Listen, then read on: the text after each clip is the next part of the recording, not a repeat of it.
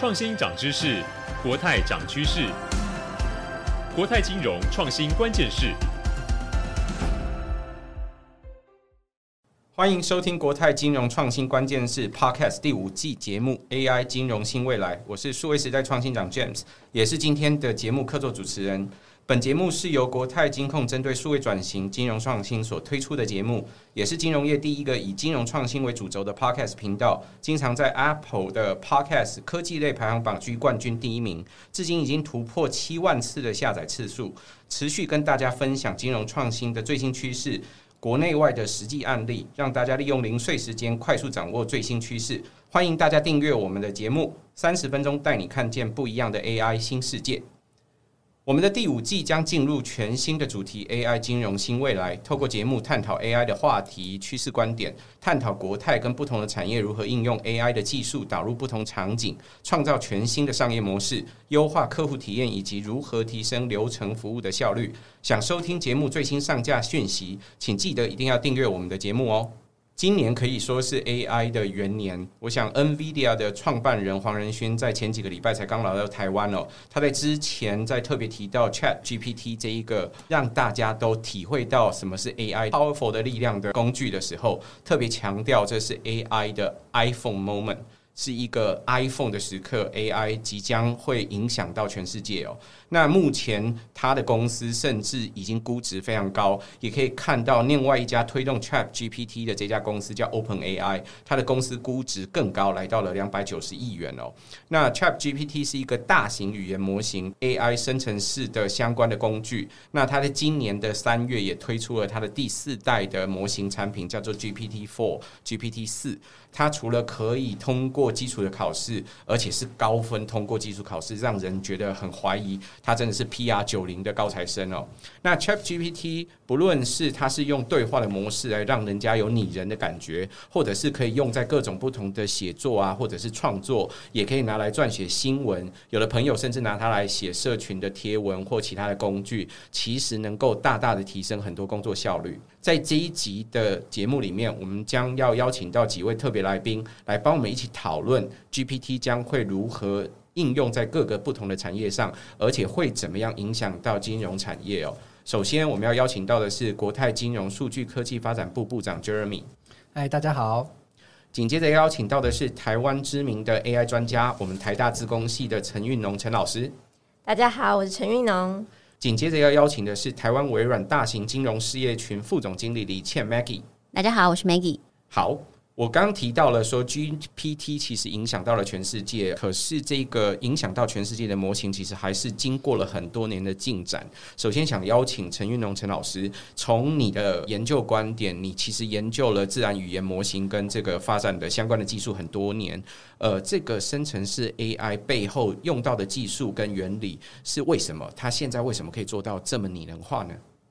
好，那我先简介一下什么是生成式 AI，因为现在生成式 AI 有分成生成图片的，也有分成生成语言的嘛。那它的概念其实都跟过去我们做 AI 的有点不一样，因为其实 AI 它定义就是让机器来模拟人类的智智能的行为，就是智慧的活动，像是我们可以看到东西，我们可以辨识出哦，现在这是谁的脸，然后我们听呃听到声音可以辨识出哦，这是谁说的话之类的，或他说什么那。这种都是辨识型的 AI，其实过去很多成熟的 AI 应用都是辨识型的，但是人还有一个能力就是生成新的东西，我们可以唱一首新的歌，我们可以生成一个新的文章。对，那现在这种生成式的 AI 其实就是在做生成式，不仅止于辨识的这件事情，因为生成是要比辨识来得更难一点点。那为什么 ChatGPT 刚好可以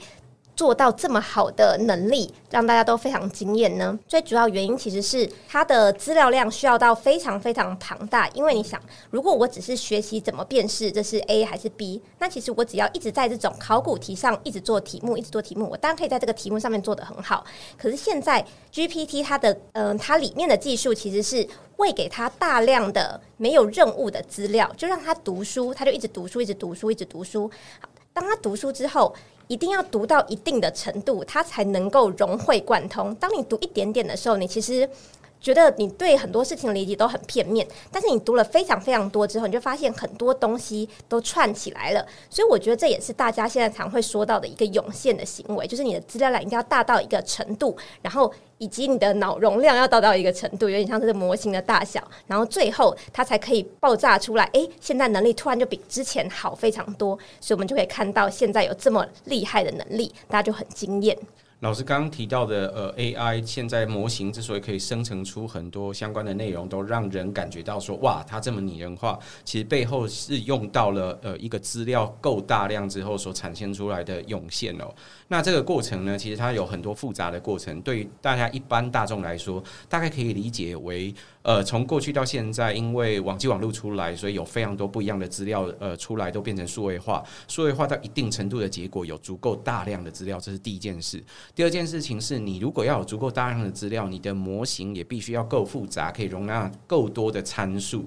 可以想象那个参数是有一个非常大的公式，这很大的公式里面有几亿个甚至上十亿个以上的参数。这时候你可以想象，它不是一般的公式可以处理的。第三件事情是，那你要有一台。够好、够大的电脑，够快，可以把这些东西给算得完，才可以做好。所以算力也要是足够的，来能够处理好这件事。如果过去哦，我们说一个人很有知识，我们叫他学富五居，你不妨想象他现在在做这个 AI 的模型，这个 AI 模型也要够学富五居，他同时真的读了超过五车以上的书，然后还可以五学富一居一级以上 一级以上的的的车的书没有错，然后而且他都可以记得住，还可以。可以从中间抽出来相关的时候，给你给出相对的应用，所以我想这是为什么这个 AI 这个技术如今可以涌现到让人觉得它很拟人化的。呃，一种应用哦。那既然有了这种技术，我想 Jeremy 对你来说，你在无论是在国泰金控或你本人当初看到这技术的时候，应该也很兴奋，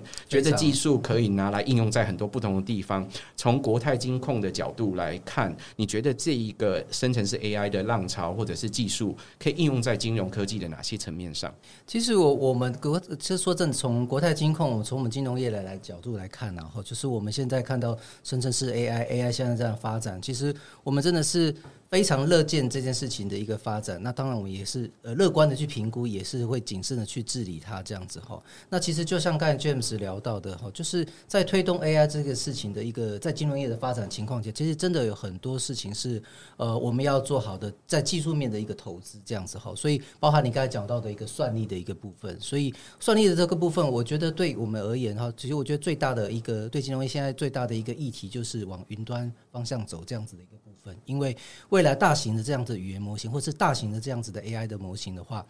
一定要更高的去依赖这样云端算力的部分，我觉得才有可能支持我们想要做的这样子的 AI 的一个运用。这样子，那另外一个部分的话，我觉得金融业还要做好的，当然也是在一些技术人才方面的一些投资。这样子哈，所以国泰在这一方面的话，我们也成立了两个实验室，一个是金融创新实验室。Financial Innovation Lab 跟一个资料科学实验室哈，Data Scientist Lab 这样子哈。那我想在金融业搞实验室，大家一定会觉得超级奇怪的这样子哈。不过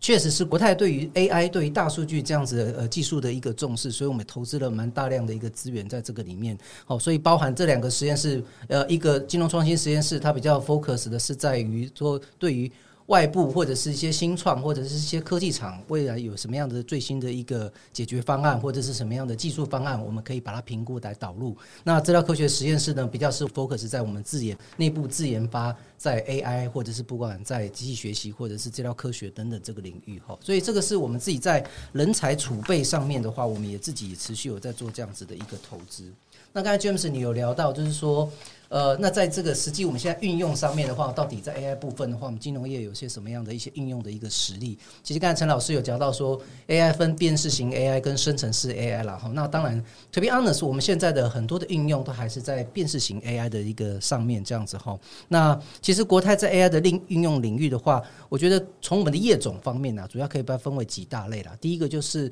消费者运用，它比较是 customer facing，就是面对消费者这样子的一个 AI 的运用。那另外一个就是呃风险方面的一个运用，因为终究金融业是一个 risk taking 哦，承受风险所盈利的这样子一个实业，所以风险运用其实也是我们很常在的 A 主力的 AI 运用的一个领域。那这里还包含了金融跟投资领域这样子哈，因为金融业当然很多是在投资市场上面的一个交易这样子哈。另外呃，保险哦，还有最后一个当然就是我们自己。我们的 productivity 提提升这样子，生产力提升这样子的运用，我觉得在这几个五个方向的运用，都是我们金融业很常在做的这个 AI 的一个运用。那我们可以举一个例子，像比如说我们现在呃国泰世华银行的呃呃行动网络银行的登录的时候，呃在交易的时候，我们自己背后就有一个我们自己人脸辨识的一个 AI 的一个引擎，这样子哈。那这个是呃国泰世华银行我们自己独有的，我们不是吃手机的这个人脸辨识系统的引擎。是我们国泰自己发展的哈，他会去呃比对，就是说手机在跟我们互动的这个人是真人哈，他是活体的哈，我们会比对他所有的脸部的一个特征的一个 feature，包含他眼球跟眼白的占比啊，他的人中的长度啊，鼻子跟。嘴巴占整张脸的比例啊，等等的哈，那才再去计算全部的这些 feature，它的相似度靠近的比例到底有多高？达到一定门槛，我们相信他是本人完成这样的一个交易，这样子哦。这个就是我想在人脸辨识这样子的一个部分。另外的话，国泰也是我们有我们的智能客服的一个阿发哈，那当然它背后是采取了 NLU 自然语义理解的一个技术，所以客户可以透由跟我们的阿发的一个互动询问。任何关于金融专业语言语词这样子的一个问题，阿发也会理解你问的东西是什么。你要问我想要知道到我的信用卡的余额多少，我想要知道我怎么样可以申请贷款，他会理解这样子的问题，并且及同时马上的推送客户想要的答案给他，这样子。那除此之外，也包含了就是我们在比如说在风险的运用的领域，我们国泰有现在有一个呃风险的一个侦测平台，叫呃国泰盾 c a s s Shell） 这样子哈。那国泰盾的话，其实它也是及时的利利用 AI 去及时的去判断呃信用卡。交易的每一笔的交易的时候，它是不是背后是一笔诈欺的一个交易？利用 streaming data 的一个侦测技术，背后有一个 AI 的一个即时去判断的这样子模型，协助我们去侦防啊防堵这个风险。目前这个引擎，我们对于盗刷的捕捉的精准度大概也达到大概是有六成以上了。哦，那呃，我想以上它大概呃有举了很多金融业在不管我大概列讲了几个案例了，哦，都可能是在。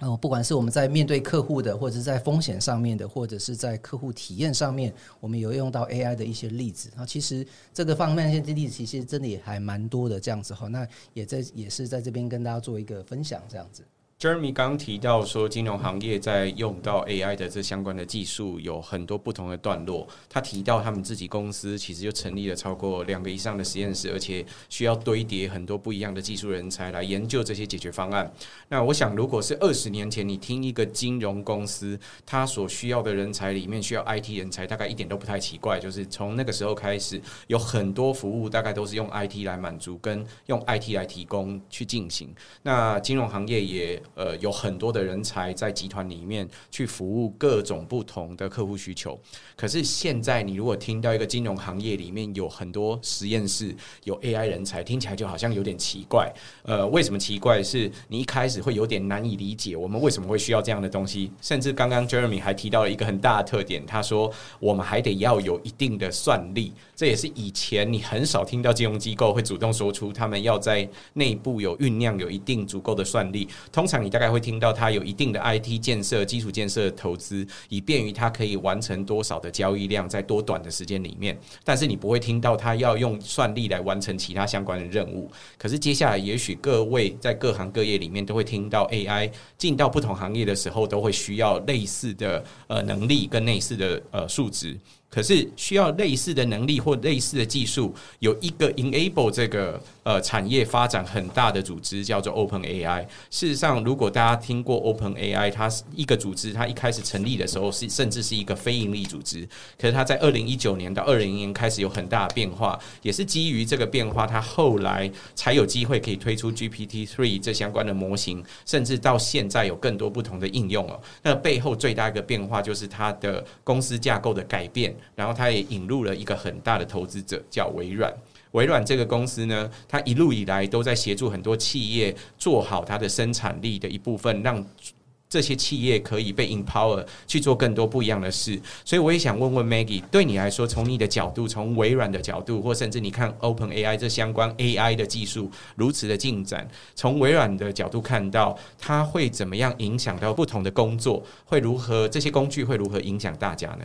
我们认为生成式 AI 一定会对人类的工作形态造成非常的颠覆性的改变。那我们有几个比较好的一个实例可以跟大家分享。比如说，我们呃微软的 CEO Satya 也在他的一个访谈中，他认为人工智慧对于整个驱动搜寻是他呃担任 CEO 这九年以来最重要的事情。那前一件事情就是刚刚大家一起听到的云端的运算的部分。那另外一位呢是 Bill Gates，他也在提出说，就是呃未来的十年后 AI 将会非常的了解。人类，那可能是对整个科技市场前景非常重要的一个洗牌。那过去的三四年间，每一个人都是一个科技公司，因为现在没有一家公司可以不用科技。所以，如果对整个科技市场前景造成很重要的洗牌，那我们就可以想象，就是整个市场都会被重新的颠覆。那根据了刚刚的研究报告也告诉我们，整个生成式 AI 在未来的两到五年，它其实已经进入了发展成熟期。所以，AI 离我们所有的人类一点都不远。那甚至我们认为，到二零二五年，可能整个生成式的 AI 它产出的资料，可能在所有的的资讯超过了十个 percent，然后呢，未来三成的全球的大型机构，它的公开资料也会是从生成式 AI 来做提供的。所以我们可以想象到，AI 现在因为它的技术已经非常的完整跟成熟，也都在我们的生活之中。所以我相信对人类的变化会非常的大。那相对于个人的工作机会的改变，其实我们觉得生成式 AI 其实就像刚刚 Jeremy 提的，其实我们觉得现在可能对企业的改变可能相对会更重大，因为每个人都在企业里面的工作，所以这也是为什么长期服务企业的微软。他去投资了 Open AI 的原因，那我这边还是跟帮大家先说明一下，到底这个 Open AI 跟微软中间的关系到底在哪里？Open AI 它其实就是一个呃细股的一个新创公司，然后在二零一九年的时候，微软投资它十亿美金。那它现在开发的所有的 ChatGPT 的模型，所有的模型它就是独家授权给微软。那刚刚大家一直在听的，因为 Open AI 这个生成式它必须要非常大的算力，而整个它 Open AI 它上面的 GPT 模型的算力就是由微软的 Azure 这朵云来提供给它它的。那 OpenAI 它把它的模型跟它的 API 独家授权给微软，所以微软的企业客户可以透过所谓的 Azure 订阅模式来去使用在所有上面的一个服务哦。那至于整个 OpenAI 跟微软的 mission 是不一样的。那 OpenAI 它是希望能够不断不断的提供更好的 GPT，然后提供给我们的人类回馈给我们的人类。所以其实它会把你所有的去运算的部分或问的问题拿去做学习。那但是微软呢，我们主要是在协助我们的企业能够得到更好的服务，然后让我们大家更能够赋能。所以呢，我们强调我们的呃，在微软上面使用 OpenAI，它强调是高安全、高可用跟高整合。那为什么我们要特别提到高可用跟高整合？因为其实就像企业，它其实在使用 AI 的这个应用的时候，它其实是没有办法接受它在这个 SLA 上面的一个呃不完整性。所以微软，因为我们是四个九九九点九九的高可用性，然后加上它的安全性，因为所有的微软的云上面，它其实符合所有的 ISO 或者是我们的欧盟或我们的美国所有的法规的通过，所以让我们的企业可以比较安。心的再去运用这个所谓的在呃微软上面的 AI，最后呢，我们必须讲，其实生成式 AI 它是一个，就像刚刚陈教授分享，它其实是一个现在不同的 AI 形态。但是其实我们没有办法只靠生成式 AI 来达到我们所有要做的 AI 的最后的一里路。所以其实它 AI 里面可能还牵扯到所有的认知啦，或者是 voice text 啊，相对其他的一些功能的时候，那因为微软它过去我们其实在整个 Azure 平台上面也发展了非常多的这个 AI 的功能，所以呢，我们强调我们整个平台上面它是用这个高整合。的这个服务可以让我们的企业在这个上面直接可以同时取得所有的 AI 的一个技术跟功能，那就回到了过去，可能很多的企业它会花很多的人力自己去训练它的模型、它的 AI 的功能，但是我们发现它的效果不会很好的原因，是因为毕竟我们的企业它不是一个科技公司，它主要是要提供最终端的消费服务给我们的消费者，提升它的市场竞争力。所以呢，其实当大家思考自己，我如果不是一个真正要去往市场发展。往这个科技力呃具备这个销售产品的想法的时候，其实可以回来去 leverage 我们这个已经在市场上具备安全可用性的部分，然后来提升你直接 end to customer 跟你 go to market 的速度，其实对整个企业来讲的效果跟功能会比较好。那同时我们最后强调的是说，在微软的平台上面的 data 所有都是客户的 data，我们也是做 responsible AI，所以我们不会拿客户来询问的问题，我们也不会 touch 到你的资料。所以相对来讲，我们会比较建议的是，企业可以寻找一个。对你最安全、最可用的一个平台，来加速你的市场的竞争力。如果过去的十年对于所有的企业来说，要应用两种东西，大概都是选选学哦。一种东西就是要用云。不论你是要用公有云、私有云，或者是你要用混合云，我想多数的公司在自己的长期的策略发展上面，一定都会考量这件事，而且或多或少都绝对会用云。所以刚刚 Maggie 一开始讲到了说，所有的公司大概在过去五年，大概都会宣称自己是科技公司，其中一样就是至少我用了点云吧。OK，另外一件事情大概就是要用数据。大概现在已经所有的工作里面没有不要用数据的工作，我都开玩笑说，如果你不用数据在工作的话，你的工作基本上是不科学的。你要有点科学嘛，对不对？从呃小时候教了你这么多不一样的科学，连现在社会我们都强调要做科学，所以某种程度你可能都要跟数据有关，所以我们也会用了数据。可是过去用了云、用了数据之后，接下来我们怎么可以改变我们的工作？另外一项事情就是现在我们提到的这些 AI 或这些相关的演算法，其实它不。不是本质上不是要取代我们的工作，它比较像是要呃赋能，让我们可以更聪明、更简单做事。因为有很多工作我们可能没有想要用这么 low 或者是这么劳力的方法去运作。所以刚刚 Maggie 提到了，事实上 Cloud 的这个基础之后，我们可以再加上这个 AI，用 AI 来强化刚刚说的这个工作的改变。所以为什么微软跟 OpenAI 合作，希望能够赋能更多的企业来做好这件事？那自从有了 ChatGPT 之后，我不知道各位呃。在听众是不是也跟我一样，或者是呃，我想各位来宾都跟我一样，有一件事情是被所有人都在问：这个 GPT 会怎么改变我们的工作？GPT 会如何的呃做什么什么样的变化？呃，这是我第一次感受到我的同温层或跨越同温层都有共同的焦虑哦，就是 AI 的时代到底会怎么样改变我们的工作？所以我也想要请教一下各位，从你看的眼中看起来，譬如说 ChatGPT 都会写程式了，那我们写程式。的工程师未来会不会被取代工作呢？或者是会有新的工作出现吗？陈老师，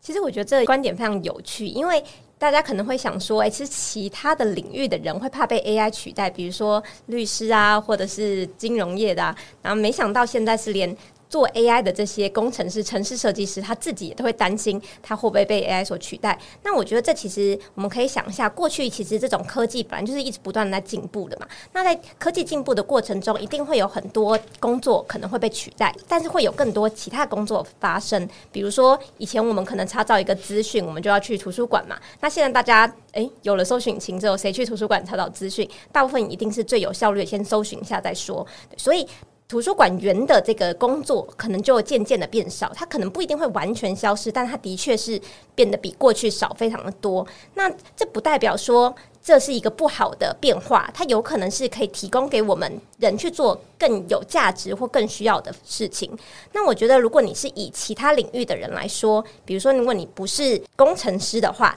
那现在你想要思考的就是你要能怎么利用 AI 来帮助你原本的工作，因为我们要把 AI 整合到各个领域，其实并不是。诶，直接无脑这个 AI 放进去，他就会，他就可以帮你做很多事情了。他不知道平常律师的工作到底是做什么，他也不知道一些医生上面的医疗知识，所以我们其实还是需要专家，这个领域的专家，然后跟 AI 一起。共同的协作，AI 可能可以帮你吸收大量的资讯，但是你还要去判断说，诶，他给你的这些结果后，你要怎么再去做你之后之后的动作，或者你要跟他讨论之后去 revise 你现在得到这些结论。所以对于其他领域，其实反而是你更有一个机会，你可以变成这种跨领域非常重要的人才，然后在未来的世代变成非常的重要。那如果是以城市设计师来讲的话，其实我觉得。大家可以思考说，你好像觉得写程式，你只要 input 跟 output 告诉他，有可能他就可以帮你写很好。可是如果你是一个工程师，你的工作并不是只是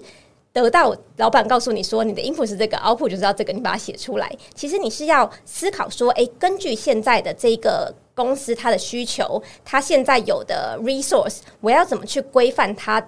根据他的需求来规范我的 input 是什么，output 是什么。所以除了城市本身也有很多外部的一些 soft skill 是工程师是需要具备的，所以这个东西其实现在还没有办法完全的被 AI 取代，而且甚至是连城市写城市 input 跟 output 都决定了，他写出来程式也不一定能够百分之百的可以 work。我们还是需要有 domain knowledge，就是会写程式的人，会懂程式的人去看说，诶，他现在写的到底哪里是不 work，要怎么去跟他微调、跟他沟通、跟他修改，他才能让这个程式变成是 work。所以还是需要专家的知识一起跟 AI 整合，才可以帮助我们更有效率，然后甚至用更少的时间做到更好的成果。我不知道各位听众是不是跟我一样，我们跟陈老师大概在同一个年龄代的，我们大概会有一样的生命经验哦。各位听众的小时候，可能刚开始学用电脑的时候，会听说有一件事情是我们要去学怎么打字，大家可能还要用不同的呃输入法去练习打字速度要有多快。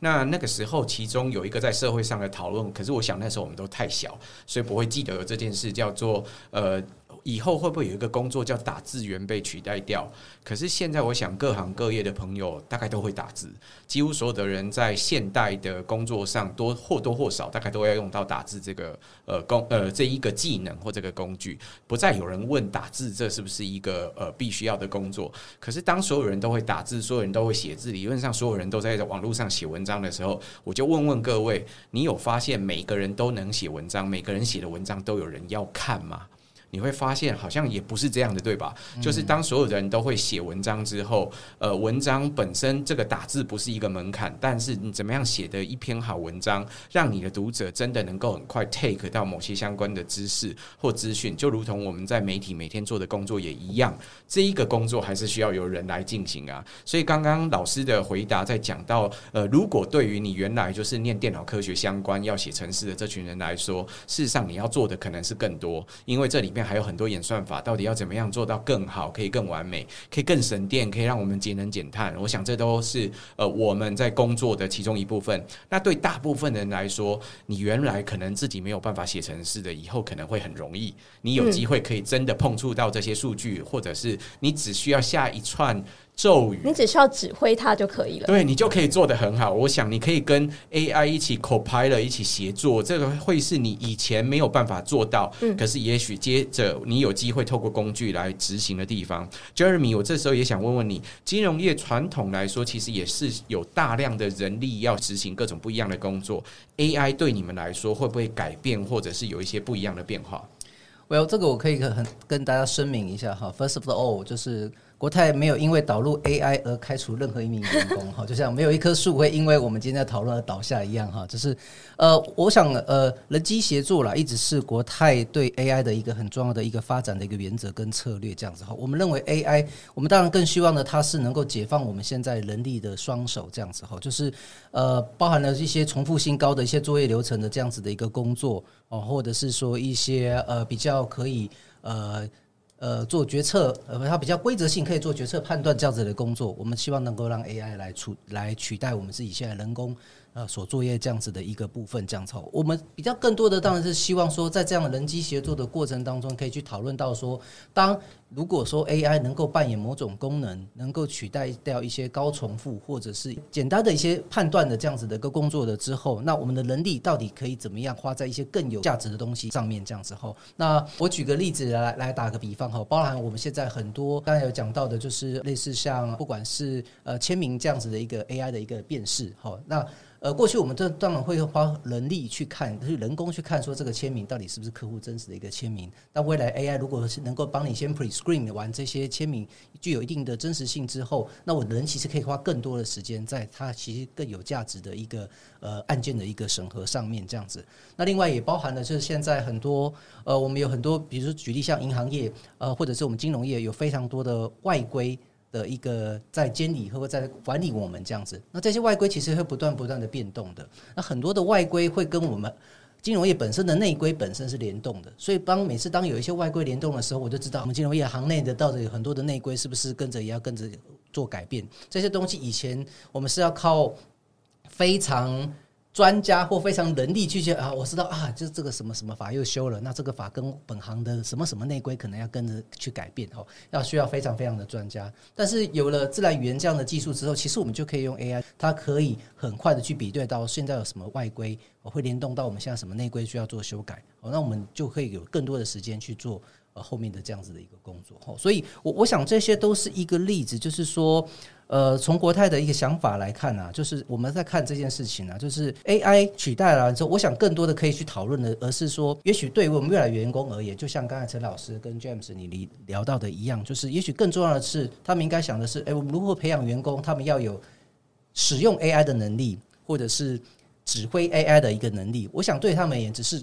技能点的一个改变，或者是说他们在使用工具上面的改变。他们以前是直接习惯使用。呃，Word 或者是呃，对 Excel 好的，因为今天微软的那个对 微软 Maggie 在好，所以啊，那未来可能他他他是不是能够利用指挥 AI 让他去使用这些工具？这只是工具上的一个改变哦。那这个是我觉得，我觉得这才是重要。大家不管是金融业或者是未来很多的业者，我们应该去思考的是从这个方向上去看这样子。Jeremy 提到了很多跟金融有关的工作，其中一个工作所有的人每天都在做，大概就是要 Know Your Customer KYC。你 Know Your Customer 的过程有好多不一样的过程。刚刚其实呃，Jeremy 在提到这些就已经讲到其中一部分。他其中讲到一个例子是，如果你现在使用手机上的 APP 要做转账的时候，可以有人脸辨识来帮你确认是不是本人。那在这个互动的过程，这就是 Know Your Customer 行为的可能一部分。他刚刚提到可能要看人中啊，看眼白，看很多。不一样的资讯，那这些资讯要用 AI 来做什么样的判别？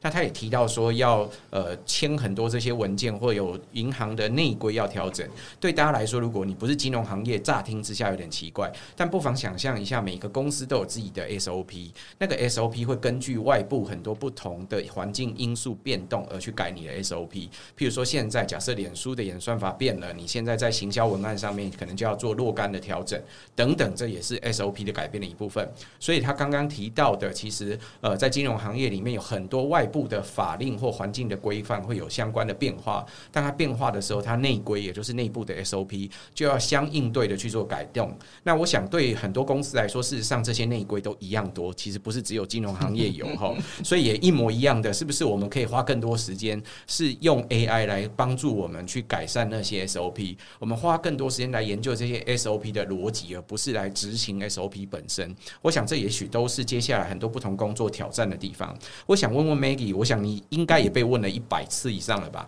就是这个 AI 好像会不断的研发，去改变更多企业的工作，或者是让更多企业都会导入 AI，所以会不会呃未来的产业跟现在的人力需求完全都不一样呢？OK，那我们确实是最近一直被所有的不管是企业的高层、中层，或者是一些比较 frontline 的人在问说，那到底 AI 这个看起来现在无所不能哦，就是学富五车，读这么多书，然后又可以这么多 automation，然后又这么精准，然后又这么有效率，秒读完所有资料，那我再来的工作该怎么办？那其实我们大概跟所有的企业的说法，还有所有的呃客户的说法，都是说，其实 AI 它不会取代人类，它最主要的问题，它是会取代不会运用 AI 的人。就像刚刚大家在提，所谓的 AI 其实是赋能我们所有的人类，赋能我们所有的企业。比如说，他做所谓的 Copilot，他其实最主要工作是它可以让你快速有效率的把原本你要花很多人力去处理 lousy 或一些 process 的一些工作，而他用这个比较有效率的方式来帮你处理好，